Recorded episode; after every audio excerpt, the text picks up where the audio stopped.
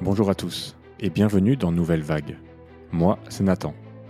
Chaque semaine, je vous propose de partir à la rencontre d'entrepreneurs inspirants pour explorer d'autres modèles de réussite que celui du start-upper de la Silicon Valley.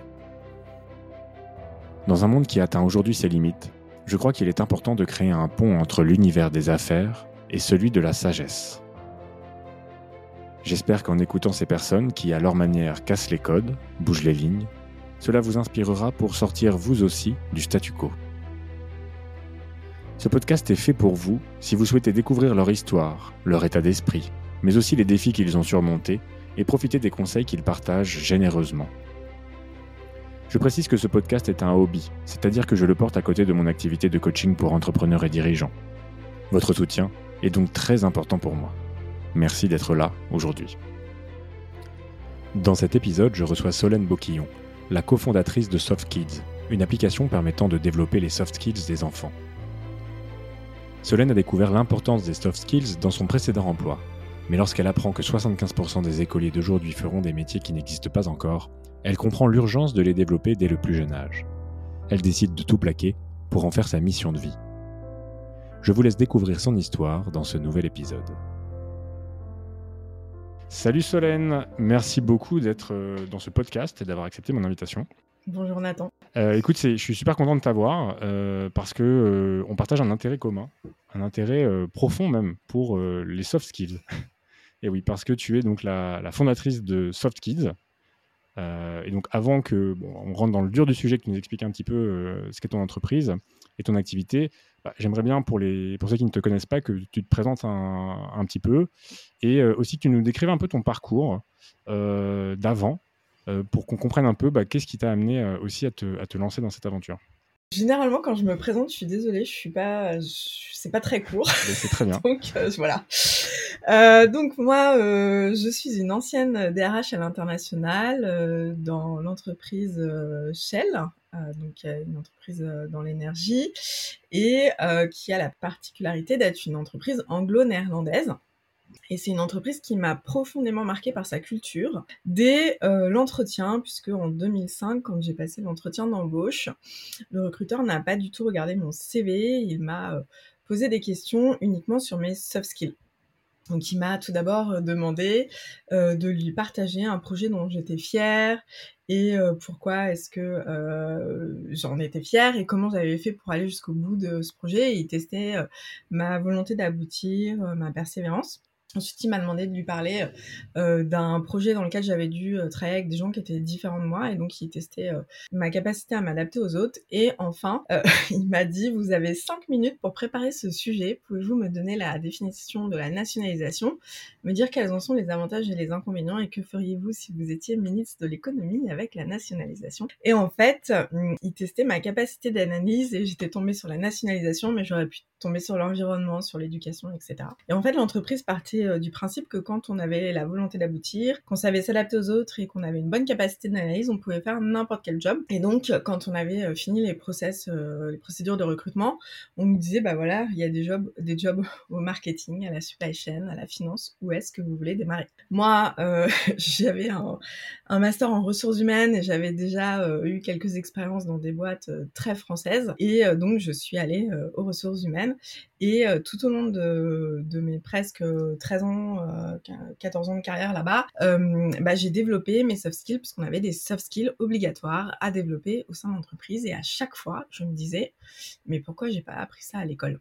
Je donne juste un exemple parce qu'aujourd'hui c'est le sujet à la mode. Euh, moi j'ai fait mes premières formations sur la résilience en 2008 et je formais les collaborateurs à la résilience en 2008. Pareil avec euh, comment euh, l'inclusion, la diversité, le gross mindset dont on parle beaucoup aussi aujourd'hui, un peu plus. Et donc c'est des sujets que moi je traite depuis plus de 15 ans.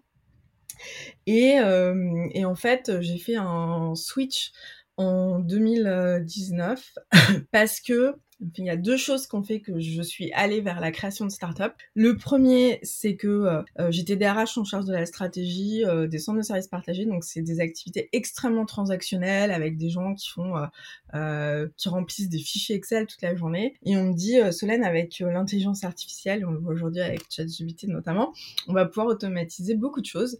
Donc peux-tu nous dire quel type de job et quel type de compétences on aura besoin à 2025-2030 Donc avec mon équipe, on bosse là-dessus avec notamment le boss Consulting Group. Et là, j'apprends que 75% des écoliers d'aujourd'hui font des métiers qui n'existent pas encore. Et je me dis, mais comment est-ce que euh, on prépare toute cette génération? Et euh, en lisant tous les rapports, je découvre que l'OCDE, le World Economic Forum, l'ONU euh, disent qu'il faut développer les soft skills des enfants dès le plus jeune âge. Donc je me dis, ok, c'est un sujet que je connais par cœur, donc pourquoi est-ce que je ne le ferais pas? Et la deuxième chose qui m'a fait aller vers les startups, c'est que j'ai toujours été extrêmement curieuse, j'ai toujours adoré la la tech, j'ai toujours été très geek et je faisais déjà énormément de veille euh, sur la tech, sur les startups et j'ai co-créé avec un autre collègue de Shell le programme d'accompagnement des startups de Shell France et euh, j'ai euh, dit au siège à Shell Venture Capital qui est donc l'entité qui va investir dans des startups dans le monde entier. C'était en 2013, 2014, je leur ai dit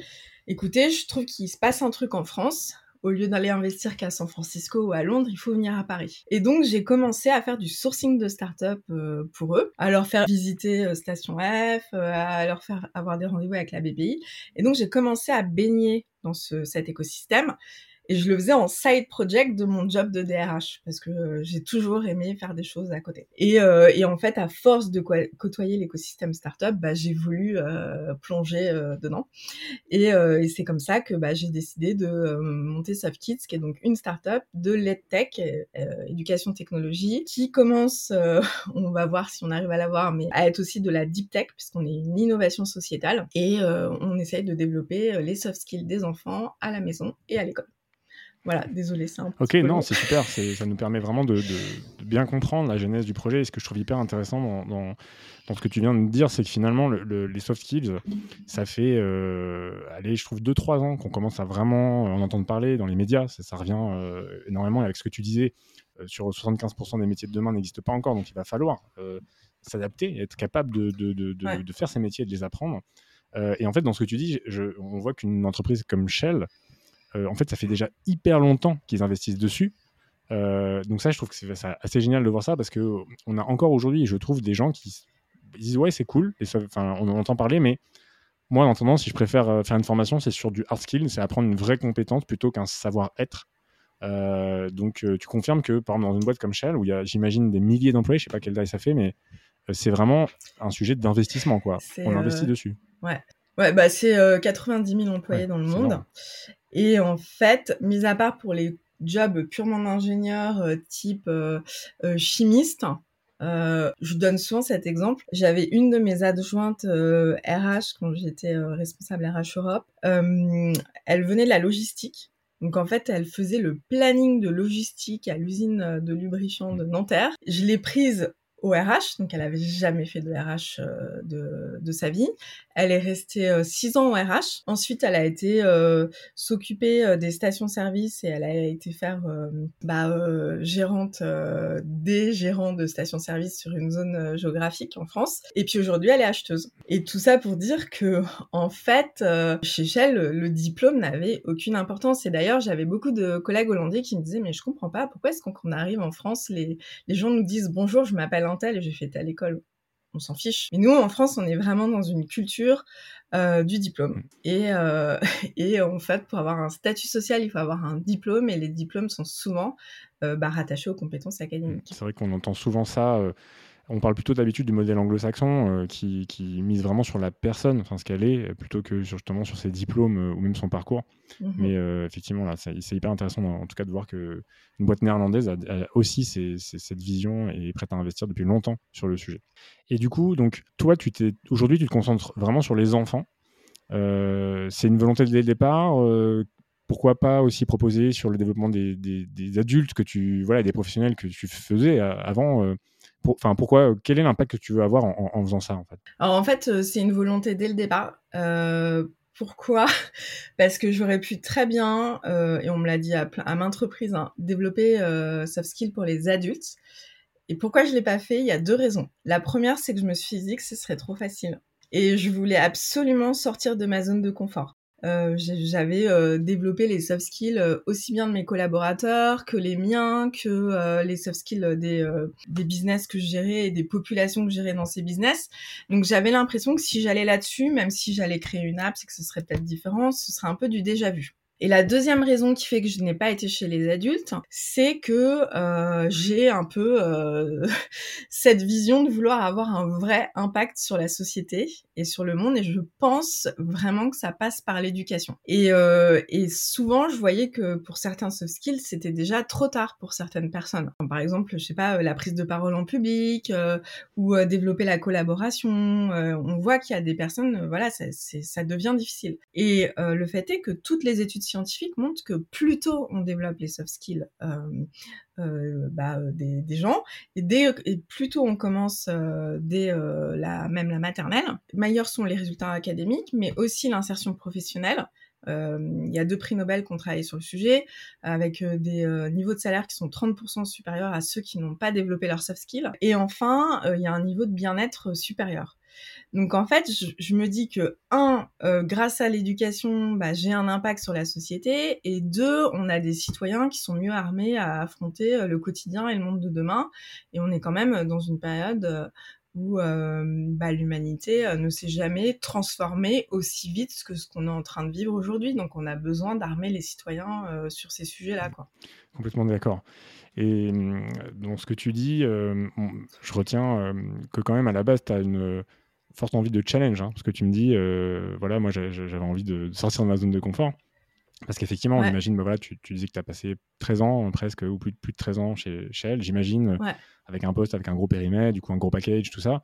Mais c'est quoi le déclencheur en fait? Qu'est-ce qui t'a vraiment fait te dire, bah, de ça passe d'une idée à allez, j'y vais, je me lance et je me mets en risque en fait?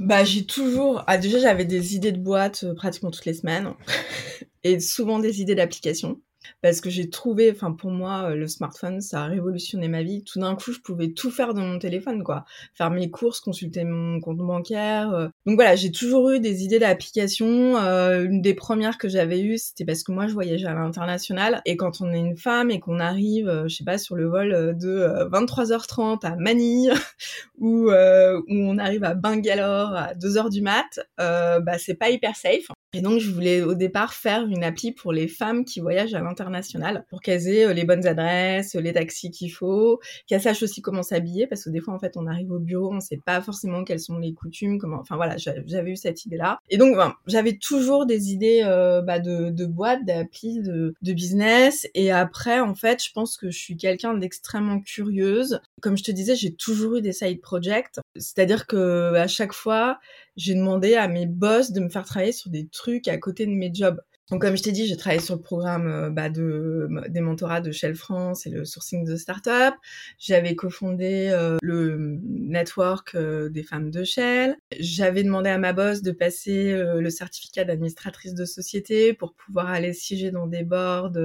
et donc, j'ai siégé dans des conseils d'administration des JV ou dans des conseils de surveillance voilà, j'aime bien, j'aimais toujours faire des choses à côté. Et en plus, à la période où j'ai eu cette idée, j'étais quand même pas mal dans l'éducation parce que bah, j'avais eu mon premier fils et euh, j'étais présidente d'une crèche parentale associative avec 400 000 euros de budget annuel et 9 salariés. Donc j'avais déjà l'impression d'avoir euh, une petite entreprise à gérer. Et après, euh, j'ai une aversion au risque. je pense. J'ai jamais peur. Ok, euh, bah c'est vrai, j'ai quitté un super job à l'international avec un super package, mais je suis dans un mindset où je me dis que je pourrais toujours rebondir et que mes compétences seront toujours euh, auront toujours de la valeur. Et du coup, euh, comment ça s'est passé ta première année? C'était quoi les challenges? Comment tu t'es lancé et c'était quoi tes besoins? Comment tu t'es financé Comment tu as lancé tout ça? Alors, la première année, j'avais quand même un petit, euh, un petit syndrome de OK, j'ai pas vraiment gérer de business. Alors, un syndrome côté franco-français, parce que dans toute ma carrière chez Shell, euh, déjà, j'ai pas mal de patrons de business qui m'avaient proposé de passer de l'autre côté du business. Par exemple, j'ai géré euh, toutes les activités commerciales Europe. Le patron de business était un Américain qui était en en Europe. Et il m'avait proposé, je me disais, mais il est complètement fou, quoi, d'être directrice commerciale. Euh, alors que j'étais RH. Et c'est vrai que bah, chez Shell, quand on est RH, on fait intégralement partie du comité de direction. Et par exemple, moi, je faisais toutes les business reviews euh, du business tous les mois avec les chiffres, le staff. Euh, voilà, donc, donc je, je savais euh, gérer tout ça. Mais d'un point de vue franco-français, je me suis dit, OK, tu lances ta boîte, mais t'es RH. Et donc, pour plein d'investisseurs, etc., euh, ça sera peut-être pas assez solide. Donc, ce que j'ai fait, c'est que je me j'ai postulé au programme HEC Challenge Plus, qui est un programme, en fait, où on arrive avec une idée, au bout de neuf mois, on sort avec un prototype. Donc, j'ai quitté Shell le 28 février, et le, euh, je crois, 6 mars, j'étais à HEC. Tu t'es lancé dans le bain direct. J'ai pas pris de vacances. ouais, direct. Et donc j'ai fait ce programme pendant neuf mois qui m'a aidé à vraiment tout structurer parce que bah, le premier mois, on fait euh, euh, des enquêtes euh, auprès de nos potentiels clients. le deuxième mois, on apprend à faire un business plan. Le troisième mois, on apprend à, à aller à l'INPI pour déposer nos marques, nos idées, etc. Et, etc., etc. Et au bout de neuf mois, on pitch devant des investisseurs et on a un prototype. Et donc au bout de neuf mois, j'avais un premier prototype d'appli avec un premier programme pour cultiver la confiance euh, en soi des enfants en famille que j'ai fait tester euh, aux vacances de Noël à 70 euh, familles. Et ça, tu l'avais développé comment? Enfin, c'était, t'as fait appel justement, t'as presté à des développeurs?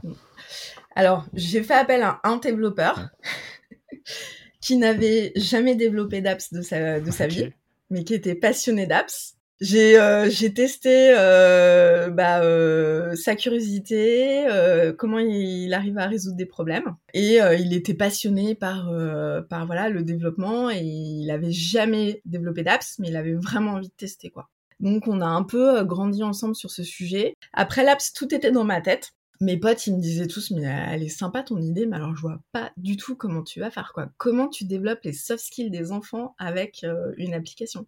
Et en fait, tous les jeux étaient dans ma tête et euh, bah, j'ai euh, tout dessiné, j'ai fait des PowerPoints et puis euh, avec Nicolas, le dev, bah, on s'est fait des sessions où en fait il partageait l'écran et on disait bah bah non ce bouton on va le mettre là et ça on va le mettre là et puis le fait d'avoir testé auprès de famille nous a permis de voir bah, là où ça n'allait pas et qu'est-ce qu'il fallait changer par, par rapport aux enfants. Ok. Et donc là, tu as pitché le projet à des business angels, c'est ça? Ouais, en fait, enfin, c'était à HEC, donc il y avait des business angels, des, enfin, voilà, des, des gens qui ont l'habitude euh, d'avoir, euh, d'avoir des pitchs. Et euh, pour l'anecdote, parce que je pense qu'avec le recul, il avait, la personne qui m'avait fait ce retour-là avait totalement raison. Donc on, on est en décembre 2019, et là, il y a quelqu'un qui me dit, bon bah, ça a l'air sympa votre truc, mais est-ce que vous pensez que vous êtes time to market? Et moi, je lui dis, ah ouais, c'est sûr, je suis time to market, les soft skills. Et en fait, je ne l'étais pas du tout, parce que l'apprentissage des soft skills n'est pas du tout euh, dans le mindset euh, aujourd'hui euh, des parents.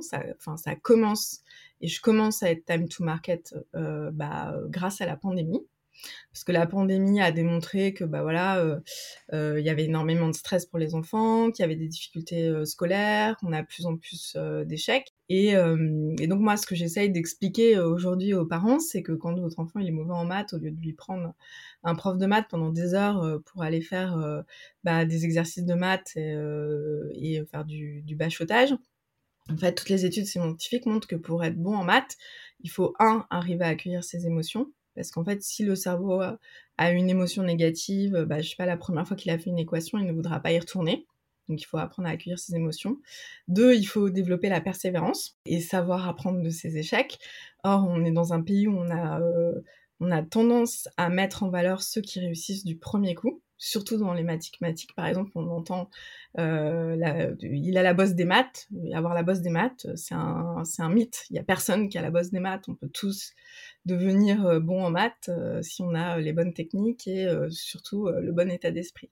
Et puis trois, pour être bon en maths, faut avoir confiance en soi. Or, on est en France classé 62e sur 65 des pays de l'OCDE dans l'enquête PISA au niveau de la confiance en soi des élèves dans leur capacité à réussir. Et quand on demande aux enfants, est-ce que tu penses que tu peux réussir à résoudre cet exercice, ils vont dire non. Je pense qu'il y a beaucoup de personnes qui se retrouveront euh, dans cette image de euh, tu vas au tableau, euh, tu dois résoudre une équation, une, multiplication quand tu es à l'école primaire. Et en fait, tu n'y arrives pas. Et le premier truc qu'on te dit, c'est bah, tu n'y arrives pas. en gros, plutôt de t'encourager à dire bon, bah voilà, tu es venu, tu as, été là.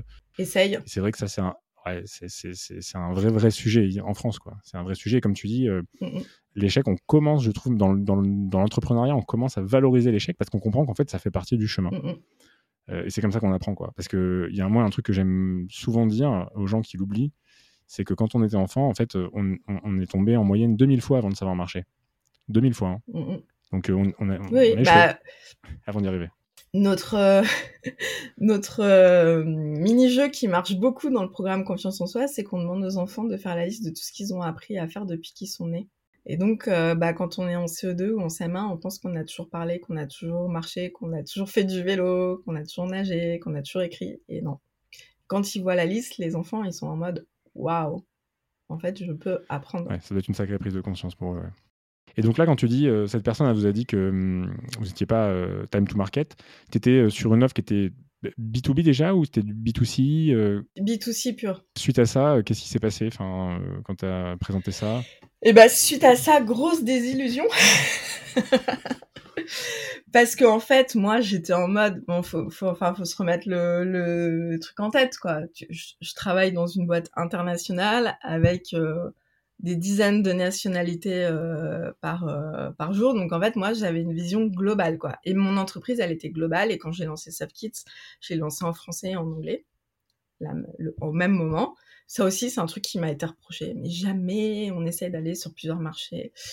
Et, et moi, j'étais en mode, bon, bah, si je mets mon application sur les stores, c'est bon, je vais au moins avoir 100 euh, 000 personnes euh, qui vont la télécharger euh, comme ça, quoi, puisque en fait, ce sera en français, en anglais, je touche vachement plus de personnes, etc. Et puis, bah, en fait, au bout de quelques mois, je me suis rendu compte que c'était beaucoup plus compliqué que ça. Et donc, j'ai commencé à me former vraiment sur comment vendre une application qui est pas du tout la même chose que comment vendre, je sais pas, du savon quoi. c'est beaucoup plus compliqué, surtout quand on est dans un sujet niche. Et donc j'ai découvert l'ASO qui est l'Apple Search Optimization, qui est le SEO des apps. Et, et puis bah, je me suis vite rendu compte que j'avais tout faux. Je donne juste un exemple.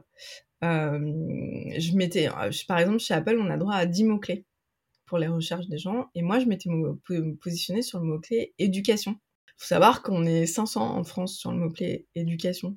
Et donc, moi, je devais arriver, je sais pas, 350e, euh, quoi. Et donc, du coup, il y a personne qui scrolle euh, jusqu'à 350 son truc. Donc, c'était pas du tout le mot-clé. Donc, il a fallu faire tout un travail. Euh, et nous, on arrivait en premier dans activité CE2 tu tapais activité CE2, bah, c'était SoftKids qui, qui passait en premier. Donc voilà, donc il a fallu que j'apprenne à comment est-ce qu'on vend une app sur les stores. Donc j'ai beaucoup bossé l'app search optimisation, mais euh, c'était pas suffisant parce qu'il fallait euh, euh, avoir euh, des, bah, des budgets d'acquisition assez conséquents, surtout quand on est sur un sujet sur les soft skills. Les parents, ils vont chercher des applis pour bah, les mathématiques, l'écriture, la lecture, mais les parents, ils n'ont pas en tête de développer les soft skills de leurs enfants, ou alors au, mieux, ils vont, ils vont chercher une appli Montessori, quoi. Et quand j'ai voulu commencer bah, à lever des fonds pour avoir des budgets marketing un peu plus conséquents pour pouvoir être plus téléchargé, donc quand j'ai commencé à vouloir lever des fonds, c'était à l'été 2021.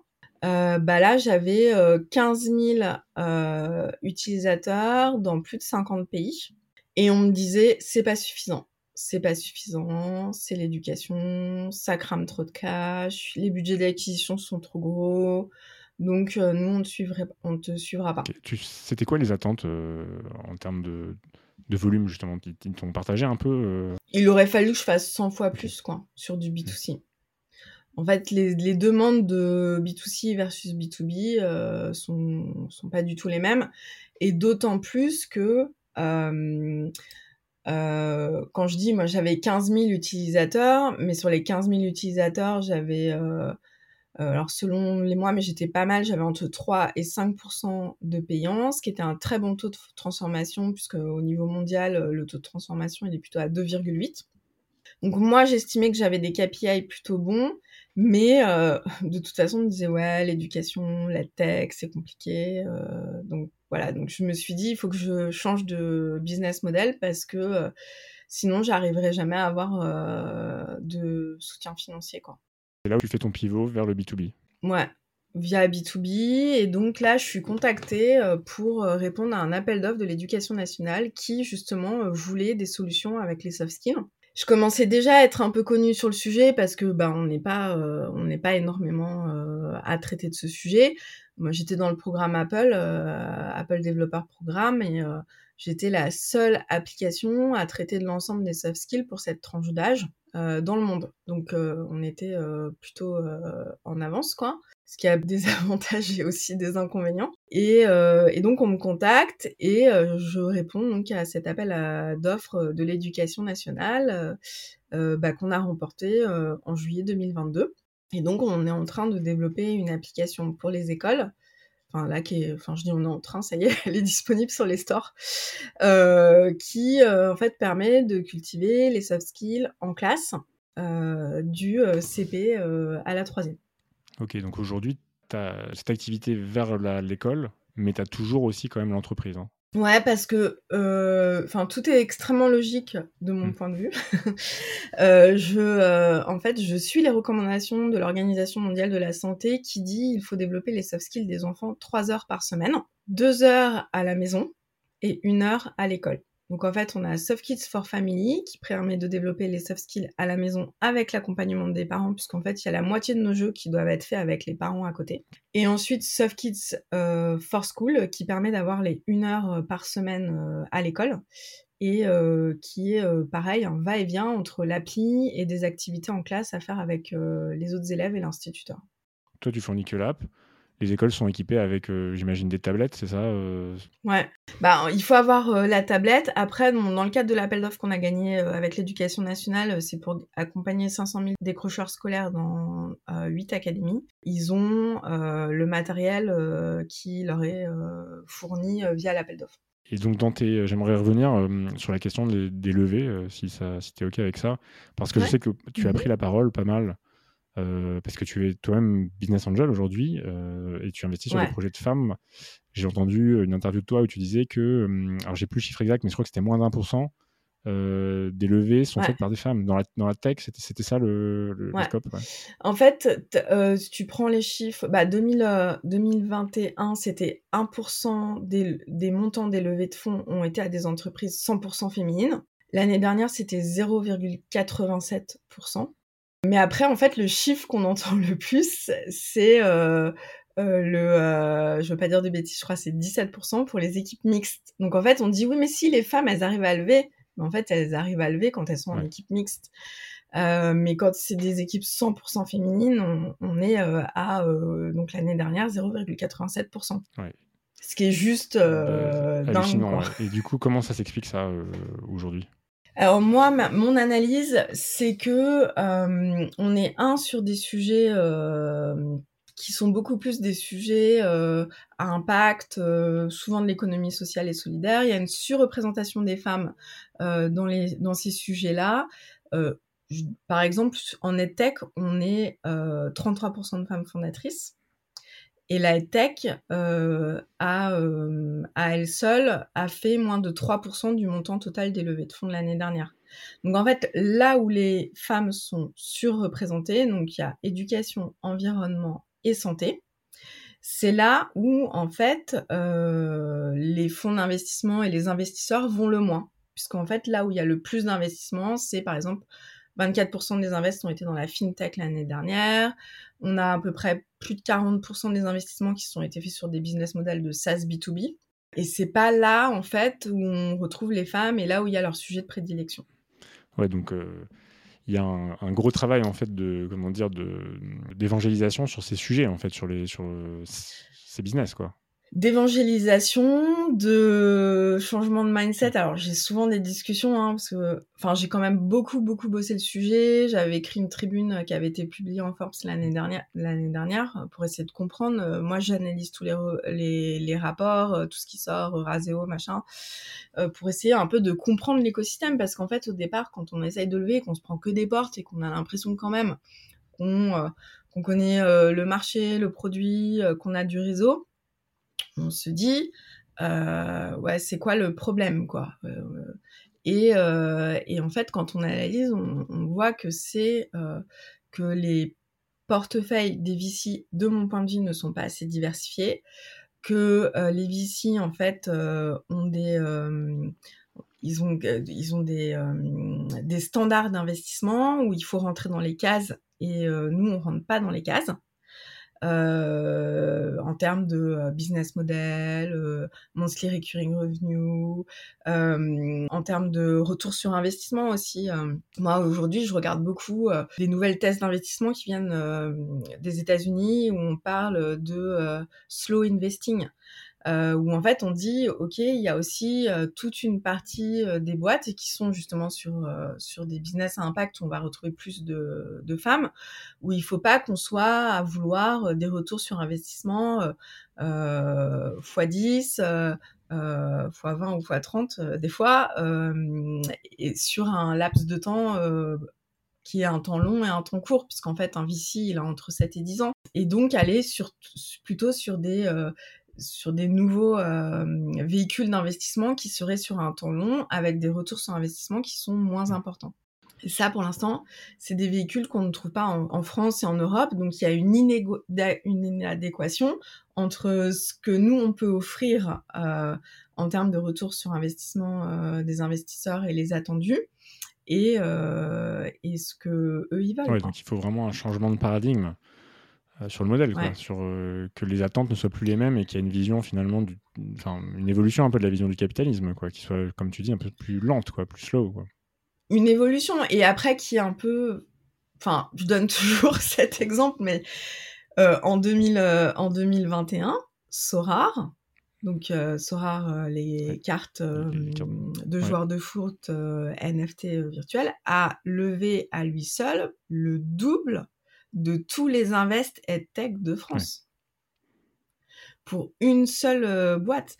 Et donc, moi, je trouve ça euh, très bien. Hein, euh, Sorar, ça permet aux gens, voilà, bah, de détenir leur, leur carte de manière virtuelle avec une propriété, un NFT via la blockchain, etc.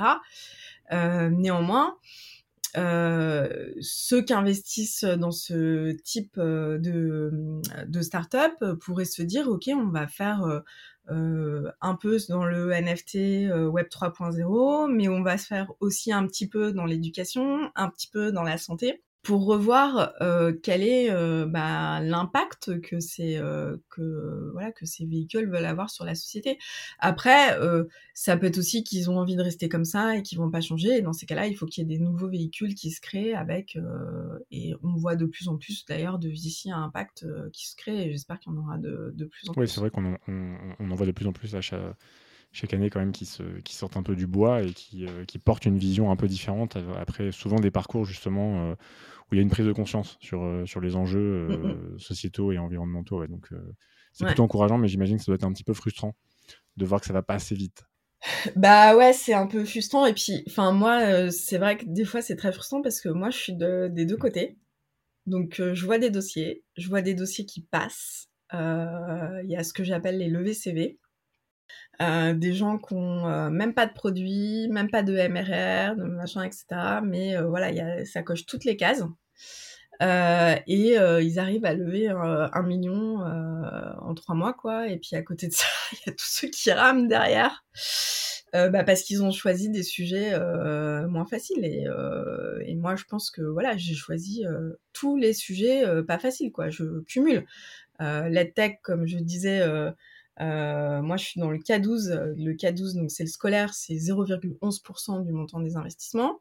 Je fais les apps. Les apps l'année dernière, c'est euh, moins de 3% des investissements. Je suis une femme, c'est 0,87% des investissements. En fait, tu regardes le truc, tu cumules, tu te dis, ouais, je suis en mode mission impossible, quoi. Tu cumules le handicap, là. Voilà, c'est ça. Et voilà, et donc face à ça, on me dit, quand j'ai des discussions là, bah, avec des, des, des VC ou des leveurs de fonds, ils me disent, mais Solène, tu veux pas changer, et ils reviennent à ta, mmh. à ta question de départ, tu veux pas changer de business model et de vendre ça en SaaS B2B euh, pour les adultes? Alors euh, peut-être que je le ferai un jour euh, quand j'aurai vraiment besoin d'argent, mais pour l'instant, euh, voilà, je reste peut-être, c'est peut-être un peu utopique ma vision du monde, mais mais je sais que voilà, je peux aider beaucoup la société et derrière, en termes d'impact, aujourd'hui, je sais aussi que je peux vraiment aider les États et les gouvernements puisque il y a eu un certain nombre de, d'études qui ont été faites, notamment par des économistes qui montrent que pour un euro investi dans les soft skills, un État gagne 18 euros. Il va dépenser 18 euros en moins en allocation chômage, allocation santé, prison, etc. etc. Mmh. Bah, ça, c'est un chiffre qui est hyper marquant. Après, j'imagine que ce qui est difficile, c'est que comme tu es dans une temporalité qui n'est pas forcément celle de la, des politiques, c'est une vision à long terme qu'on a rarement. Quoi. a rarement. Même si elle est, elle tombe sous le sens. Quoi. Quand tu nous dis ça, on va dire, bon, bah, c'est une évidence. quoi. C'est une évidence. Mmh Mais avoir une vision à 15, 20 ans, c'est compliqué en politique. bah, il faut évangéliser. Et donc aujourd'hui, euh, SoftKids, donc tu es seul associé, toujours? Alors, on est, euh, on est quatre cofondateurs, mais deux cofondateurs actifs et deux cofondateurs qui sont plutôt des, dans le advisory board. Ok. Et tu as des salariés? Comment tu... Ouais, j'ai six salariés. en fait, on est huit à, bosser à 100% sur SoftKids et j'ai six salariés. Euh, j'ai euh, trois personnes côté tech, deux personnes côté euh, recherche et pédagogie, puisqu'en fait, on... c'était très important pour moi de démontrer scientifiquement l'impact de SoftKits euh, sur euh, notamment les résultats académiques et le niveau de bien-être. Et donc, on fait un, on a notre propre thésard qui fait une thèse CIFRE au sein de SoftKits et qui est rattaché à l'APSIDE, qui est le laboratoire en neurosciences et sciences de l'éducation du CNRS. Et après, on a quelqu'un qui fait la com et le marketing. Là, j'ai envie de te poser une question qui est, euh, bah, euh, je reviens un peu à tout à l'heure, tu as quitté une boîte où j'imagine que tu avais pas, mal de gens dans ton équipe euh, internationale. Aujourd'hui, tu as, une plus petite équipe, mais tu as, entre guillemets, plus de responsabilités. Hein. Tu, tu, tu, ils sont, comment dire, aussi un peu dépendants de toi. Hein, ouais. Voilà. Qu'est-ce que ça fait, justement, ce changement? Comment tu le vis et qu'est-ce qui a été facile, difficile pour toi dans cette transition? Alors, le plus difficile, euh, c'est de revoir euh, la manière dont, euh, dont on voit sa productivité. C'est-à-dire que moi, chez Shell, j'étais en mode machine de guerre. j'étais dans les top performers tous les ans. On avait des notes de performance, etc. Promotion tous les deux ans. Euh, voilà, je, mais pour ça, j'avais, euh, je sais pas, sur mon dernier poste, j'avais 300 projets à gérer par an, euh, mais j'avais euh, 15 personnes pour m'aider à gérer les 300 projets. Et donc au début, t'arrives, tu te mets des objectifs. En plus, enfin voilà, dans un grand groupe, on a des OKR, des machins. enfin voilà, j'ai eu l'habitude de ça. Et en fait, t'es toujours à la ramasse sur tes objectifs tout le temps. Donc euh, en, euh, en six mois, euh, j'avais fait ce que je pensais faire en un mois. En un an, j'avais fait ce que je pensais faire en trois mois, etc. Donc j'avais l'impression d'être tout le temps à la ramasse. Et donc les premiers 18 mois, ça a été extrêmement dur. Et ça a été encore plus dur, je pense, les six mois d'après. Enfin, les deux premières années ont été très dures parce que, un, j'étais tout seul avec mon dev. Deux, j'étais en pandémie avec trois enfants. Quand j'ai lancé euh, SoftKit sur les stores, c'était en avril 2020, donc premier confinement. Je te dresse le tableau. Mon fils aîné avait 7 ans, mes jumeaux avaient 18 mois. Euh, donc avec euh, mon mari, on était en mode euh, survie. Chaque journée gagnée où on n'était pas aux urgences parce que les jumeaux s'étaient pas coincés un doigt dans une porte, etc. Et donc je bossais la nuit et c'était extrêmement extrêmement compliqué. Et ça aussi c'est un truc Parce que des fois, on, va nous dire ah mais euh, quand même, vous avez pas euh, scalé hyper vite, machin. Mais en fait, les gens ils se rendent pas compte qu'on a eu quand même deux ans de pandémie dans la vue et que quand euh, on est entrepreneur avec des enfants en bas âge, que pendant deux ans les écoles sont fermées à moitié, les crèches sont fermées, que tu tapes tes gamins à la maison, que tu es tout le temps en train de faire. Mais ça, tout le monde l'oublie très vite quoi. Mais ça pour moi, ça a aussi ralenti ma, ma, croissance de la boîte, ça c'est clair. Ça a eu un impact. Donc il y a voilà, il y a, y, y a ça. C'est et donc du coup moi j'ai revu un petit peu tout mon modèle de pensée. Par exemple, enfin des fois on, rigole là-dessus, mais moi chez SoftKit il y a plus trop de deadline. Euh, mis à part les deadlines de l'éducation nationale là, pour l'appel à manifestation d'intérêt, je suis en mode ça sort quand ça sort. Parce que sinon, en fait, moi, je me mets des deadlines, du coup, je mets des deadlines à tout le monde, tout le monde est, euh, est sous pression, et euh, à la fin, euh, tout le monde a une santé mentale de merde, donc c'est pas la peine. Donc on y va step by, step by step, on apprend en faisant. Ce qui a énormément changé, je pense aussi, même si je me formais beaucoup chez Shell tous les ans, mais là j'ai jamais autant appris de ma vie, j'ai jamais autant fait autant de de formation, de, enfin voilà, j'ai beaucoup euh, bossé euh, là-dessus et euh, oui et puis j'ai revu vraiment ma manière de revoir ma productivité et mes priorités. Et pour ça, j'ai testé pas mal de choses différentes. Et du coup, qu'est-ce qui, qu'est-ce qui marche? Parce que effectivement, tu dis, il n'y a plus de deadline. Alors c'est un, un, vrai choix qui, qui, ferait dresser les cheveux à beaucoup de beaucoup d'entrepreneurs, parce qu'ils auraient peur, peur, de perdre le contrôle, quoi, de, laisser trop d'autonomie. Comment tu fais justement pour suivre tout ça et t'assurer que, bah, que ça avance malgré tout, quoi? OKR, objectif, et on fonctionne euh, par objectif. Et par exemple, euh, là, moi, j'ai plus de to-do list. C'est euh, quel est l'objectif de la journée et quelle est la chose qui va faire que la chose unique et importante qui va faire qu'aujourd'hui, on va délivrer ce qu'on doit délivrer. Et donc, on n'a pas de nouvel objectif tant qu'on n'a pas fini le premier. Et donc, on a une réunion d'équipe tous les lundis on a un fichier euh, bah, sur Notion partagé avec les objectifs de tout le monde, les niveaux de priorité. Et en fait, on sait que par exemple, euh, cette semaine, là, on a fait la réunion ce matin. Euh, côté tech, ils ont qu'un seul objectif, c'est des bugs. Et par contre, il y a plein d'autres objectifs, machin, mais pour l'instant, on n'en parle pas. Côté PEDA, ils ont qu'un seul objectif, c'est ils doivent ils doivent mettre à jour des fiches pédagogiques, c'est l'objectif de la semaine, quoi. Et euh, voilà, et moi, euh, cette semaine, j'ai qu'un seul objectif, c'est euh, de vendre. Tu as développé une stratégie qui évite l'éparpillement, parce que c'est vrai, vrai qu'on voit beaucoup, notamment dans les entrepreneurs qui se lancent, bah, tu as mille idées, tu as mille envies, tu as mille chantiers, et c'est vrai que quand tu mènes tout en parallèle, bah, tu as du mal à avancer. Quoi. Ça, c'est clair mmh qu'on a tous connu ça. Et euh, donc toi, tu es vraiment focus sur une tâche et puis euh, ça doit être fait et quand c'est fait, tu passes à la suivante. C'est ça. Assez pragmatique quoi. Voilà. Sinon c'est, bah sinon tu te noies quoi. Mmh. Tu es en train de boire la tasse tout le temps quoi. Mmh. Et du coup là, dans ces deux années euh, que tu décris, marquées par le Covid évidemment, j'imagine que tu as eu pas mal de doutes. Tu as, pensé à abandonner? Enfin, tu t'es dit je vais pas y arriver. Enfin, qu'est-ce qui t'a poussé, tu vois, à continuer malgré justement tous les obstacles que tu as pu rencontrer Covid et autres, quoi Alors, on va dire que je doute euh, peut-être aller une fois par mois. ça va, c'est un petit, un petit score de doute. Ouais, ça va. Je suis pas trop dans le doute euh, parce que en fait, je me dis si je commence à douter, c'est mort quoi. Et après, c'est vrai que hum, bah, j'ai mon associée euh, Anne-Laure, la CEO, elle disait encore il y a pas longtemps là, on avait une, une interview toutes les deux pour un programme et elle disait, ah bah, de toute façon, euh, ce projet, euh, je l'aurais fait avec personne d'autre que Solène, parce que Solène, en fait, euh, elle y va et jamais elle baisse les bras. Et ce qui la caractérise, c'est la persévérance.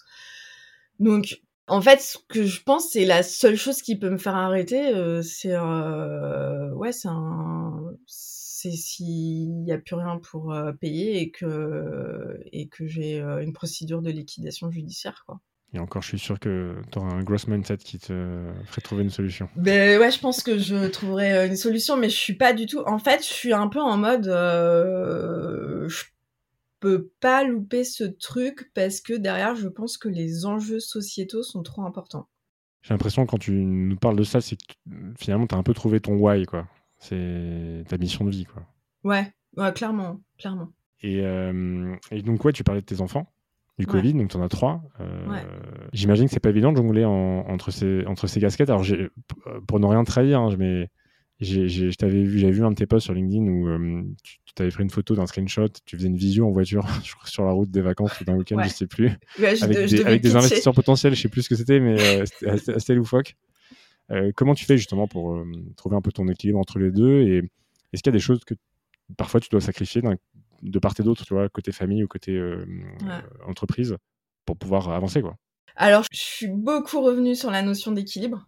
Pour tout dire, en 2005, il faut savoir que Shell avait 15 ans d'avance sur tout au niveau. Enfin, moi, je, télétravaille depuis 2008. Donc, si tu veux, quand euh, tout le monde est en mode on télétravaille euh, en 2020, moi, j'étais là, il n'y a pas de, il y a, pas de nouveauté, quoi. Et je me rappellerai toujours, donc en 2005, ma boss, ça devait faire un mois que j'étais chez Shell. Elle m'envoie un PowerPoint, équilibre vie pro, vie perso, avec un magnifique camembert où en fait elle me demande de réfléchir à comment je veux équilibrer ma vie entre le travail, les amis, la famille, le sport. Euh. J'étais en mode euh, qu'est-ce que c'est que ce truc quoi. Et donc j'ai beaucoup travaillé sur euh, l'équilibre voilà l'équilibre des vies alors après il faut savoir que les néerlandais ils ont un excellent work life balance parce que, pareil, enfin, je m'en suis très vite rendu compte dès l'instant que j'ai eu mon premier job euh, européen. Euh, donc j'allais euh, toutes les semaines, deux jours par semaine, à La Haye, à Rotterdam. Et en fait, à 17h, j'étais toute seule sur le plateau. Et je me suis dit, mais c'est quoi ce truc, quoi? Alors qu'en France, je restais jusqu'à 21h, quoi. Et en fait, donc mon boss, c'est un Hollandais, et il m'explique que bah, si je reste après 17h, 17h30, c'est que je suis mal organisée et que je suis pas efficace, quoi. Et, euh, et puis on m'avait, euh, on m'avait euh, mise aussi une mentor, une Allemande, qui m'a beaucoup aidée, qui m'a dit aussi, mais Solène, après quoi tu cours? Parce que tu as l'air de tout le temps bosser. Et, et en fait, donc elle m'explique que quand elle rentre de vacances, elle prend tous ses mails et qu'elle est fou à la corbeille.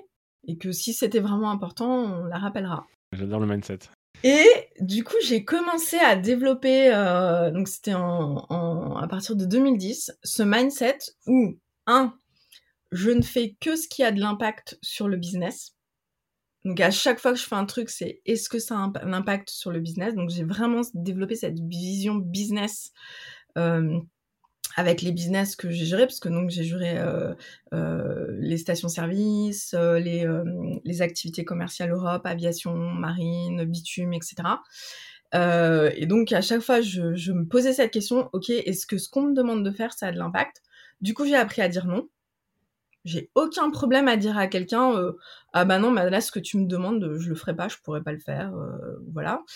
j'ai aussi appris beaucoup à voir pourquoi est-ce que je faisais des réunions par exemple, si on m'invite à une réunion mais qu'il n'y a pas l'ordre du jour, que je ne sais pas quelle est ma valeur ajoutée, je ne vais pas y aller. Euh, et donc ça m'a aidé vraiment à revoir toutes mes priorités. Et je me rappelle à la fin, euh, je disais à certains de mes collègues français, en fait, euh, si vous mettez votre salaire au nombre d'heures où vous travaillez, vous êtes payé comme chez McDo et aller bosser chez McDo, ça reviendra au même, quoi, par rapport au niveau de responsabilité. Parce qu'en en fait, en France, on a cette culture du présentéisme, etc. Mais moi, que j'ai euh, j'ai très vite euh, arrêté d'avoir. Et puis sur mon dernier poste, ma boss, elle était à Singapour. Mes collaborateurs, ils étaient à Manille, à Kuala Lumpur, euh, à Bangalore. Et en fait, je gérais tout le monde en distanciel et ça posait aucun problème. Et j'étais pas là à regarder les horreurs des uns et des autres et qu'est-ce qu'ils faisaient et voilà. Donc du coup, je suis très détendue et je parle plus trop d'équilibre de vie pro, vie perso. moi, je dis, on a euh, une vie, un équilibre et euh, il y a le travail euh, qui vient à la maison et la maison qui vient au travail et c'est pas un problème dès l'instant que on écoute en, clair son corps, son esprit, etc. Et si on a besoin bah, d'avoir une pause, enfin, par exemple, chez SoftKids, il y en a beaucoup. Enfin, quand on est au bureau, j'ai ma doctorante et mon apprenti, elles font des siestes après à manger et ça me pose aucun problème, quoi. Euh, et, parce que je veux que tout le monde euh, se sente bien. Et donc vis-à-vis de mes enfants, ils savent que je gère une, euh, une, boîte, ils savent que je travaille. Par exemple, tu vois, hier j'étais en train de bosser, c'était un jour férié. bah ils viennent me voir. je leur dis, bah maman elle est en train de travailler, je serai disponible dans tant de temps. Et, et, en fait, on gère comme ça. Alors c'est vrai que ça peut être un peu compliqué parce que euh, il me voit souvent travailler. Donc, ils pensent que je suis super riche parce que pour eux, plus on travaille, plus on est riche. Enfin, après, mes jumeaux ont 5 ans, donc... Euh, euh, et puis, euh, mon fils aîné, euh, en fait, moi, ce que je... Mais après, c'est aussi parce que je suis dans l'éducation. Euh, ce que je promeus, c'est du temps qualitatif en famille. Et moi, ce que je dis souvent, quand votre enfant, il vient vous voir une fois, deux fois, trois fois, et vous dit « Ah, mais j'ai pas le temps, j'ai pas le temps », s'il vient vous voir trois fois, en fait, vous faites juste je sais pas, euh, vous jouez aux jeux de cette famille avec eux, ça dure 10 minutes, et ben ils sont contents. Hein. Pour eux, c'est un temps qualitatif qu'ils ont passé avec vous. Et ils sont pas là à vous demander forcément de passer une heure ou deux heures avec vous. Donc moi, j'essaye d'avoir ces euh, temps euh, de d'échange euh, bah, tous les jours. j'essaye un maximum d'être tout le temps présente au dîner. Euh, j'essaye un maximum euh, bah, de, bah, enfin de toute façon je raconte euh, l'histoire euh, du soir tous les soirs. Enfin voilà, j'essaye pour ces temps-là d'être d'être présente. Ça me fait penser à ce que tu dis justement sur ta vision un peu de cet équilibre. Ça me fait pas mal penser, tu sais, à, à, à, ce syndrome, le syndrome du Wonder Parent. Je sais pas si tu en as entendu parler. Oui, euh, qui est que bah en fait on te demande il y a une sorte d'injonction dans la société où tu dois euh, bah, bosser comme si tu n'avais pas d'enfant et en même temps tu dois être un parent comme si tu n'avais pas de pas de boulot quoi que tu avais que ça à faire. Et du coup on se retrouve avec pas mal de gens pas mal d'entrepreneurs qui sont un peu tirés là-dedans. Moi je t'avoue que j'en rencontre j'en rencontre beaucoup. Mmh effectivement le sujet j'ai l'impression qu'il est plus de comment tu fais avec comment tu fais avec le boulot comment tu fais avec la famille et tu trouves justement euh, bah, un, entre guillemets un équilibre. C'est pas vraiment un équilibre, mais c'est qu'il y a des moments où bah, tu vas plus bosser, des moments où tu vas plus prendre du temps avec ta famille, et puis c'est ok, et puis tout le monde est ok avec ça, et puis surtout, c'est de quoi tu as besoin, mmh, mmh. toi, à, l'instant T. C'est des injonctions qui sont aussi très françaises, parce que, comme je le disais, euh, par exemple en Hollande, tout le monde quitte à 17h30 parce qu'ils mangent à 19h et ils dînent mmh. avec leur famille. Et, euh, et moi, c'est vrai que j'ai déconstruit mes biais inconscients en travaillant à l'international chez Shell. Je raconte souvent ces anecdotes, mais euh, euh quand euh, quand j'ai commencé à avoir un poste international global, je me rappelle la première semaine, je travaillais sur un gros projet et j'étais avec une vice-présidente monde, enfin top manager, elle était à Londres et on avait un call à 9 h et pour elle, il était 8 heures du mat et en plein milieu du call, elle dit désolé, euh, je pars 15 minutes, j'emmène mes enfants à l'école. Et euh, ma tête de française a dit, euh, enfin je me suis dit dans ma tête, oh, elle est gonflée quand même. Hein. Et, euh, et d'un autre côté, j'avais ma collègue à Kuala Lumpur. pour elle, il était 19h et elle était en train d'allaiter en même temps que le call. Et je me disais, ah, bah, enfin, elle n'a pas trouvé d'autre solution.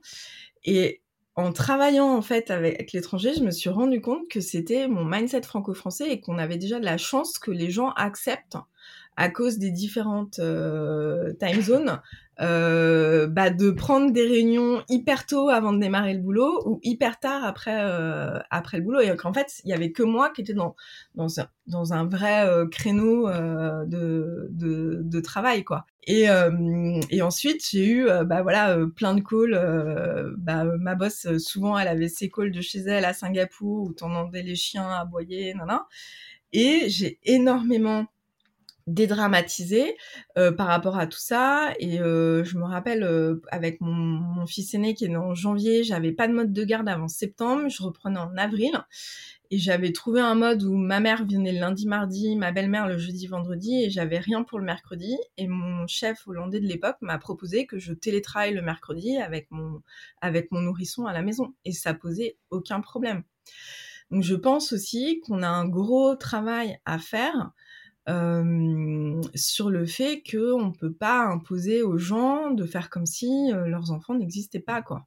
Et, ça, du coup, toi, comment tu le, comment à ton niveau, tu vois, justement, dans, chez SoftKit, comment tu, enfin, comment tu mets la, la limite, comment tu poses le cadre, en fait, pour qu'il y ait cette liberté, tu vois, et, qu'en même temps, bah, le boulot soit fait et qu'il n'y ait pas de souci, quoi, qu'il n'y ait pas besoin de faire des, justement des recadrages, quoi. Bah justement, la limite, c'est que le boulot soit fait comment fonctionne un objectif Enfin, le lundi, par exemple, quand j'ai la réunion là, euh, par exemple sur les, par exemple les textes matin, ils m'ont dit voilà, on a ça, ça à débugger. Je leur ai dit à votre avis, ça prend combien de temps?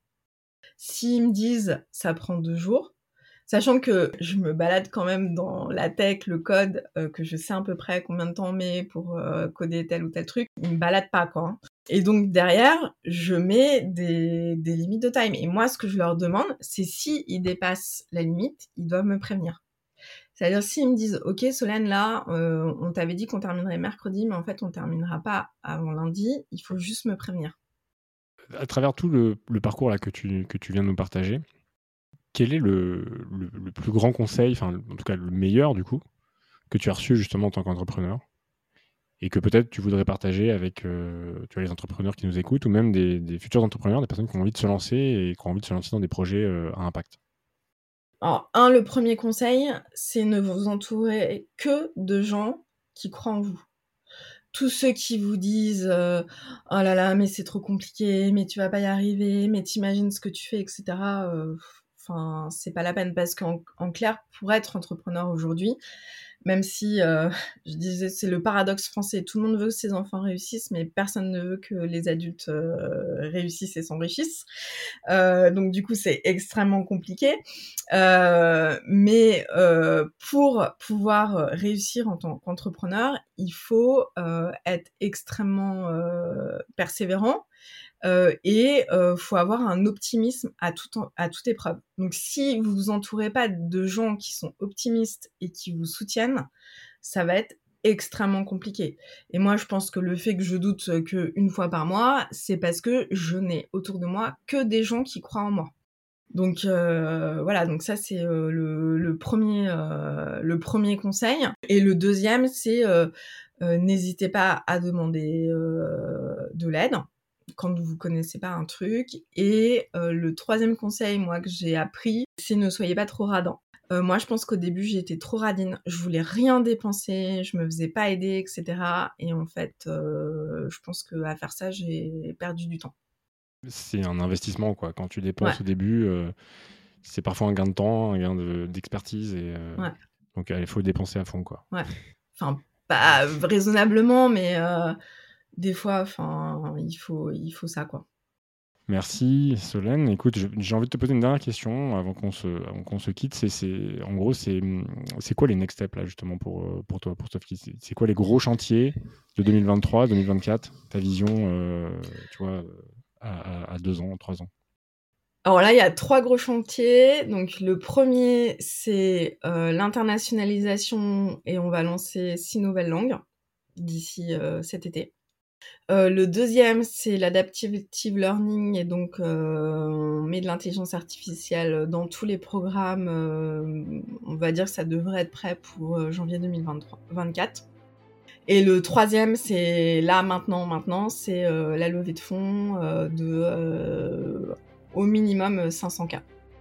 Bah écoute, merci. Bah, je te souhaite plein de réussite hein, pour ce magnifique projet. J'espère que la levée va aller au-delà des 500K même. Hein, euh, que ça va cartonner et que les, investisseurs vont être sensibles euh, parce qu'effectivement, euh, je suis convaincu, et c'est pour ça aussi que j'ai voulu t'inviter, que c'est essentiel de, développer ces soft skills et, notamment dès le plus jeune âge.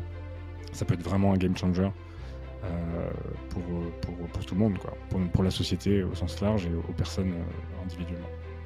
Donc merci beaucoup d'avoir pris le temps. Merci à toi et on te souhaite une, belle continuation pour, euh, pour la suite. Merci. Voilà, c'est la fin de cet épisode. J'espère que vous avez pris autant de plaisir à l'écouter que j'en ai eu à l'enregistrer. Si des sujets abordés ont particulièrement retenu votre attention, ou si tout simplement vous souhaitez me faire un retour sur cet épisode, vous pouvez m'écrire sur LinkedIn. Je réponds avec grand plaisir à tout le monde. Je vous remercie pour votre écoute et votre fidélité, et je vous dis à la semaine prochaine pour un nouvel épisode de Nouvelle Vague.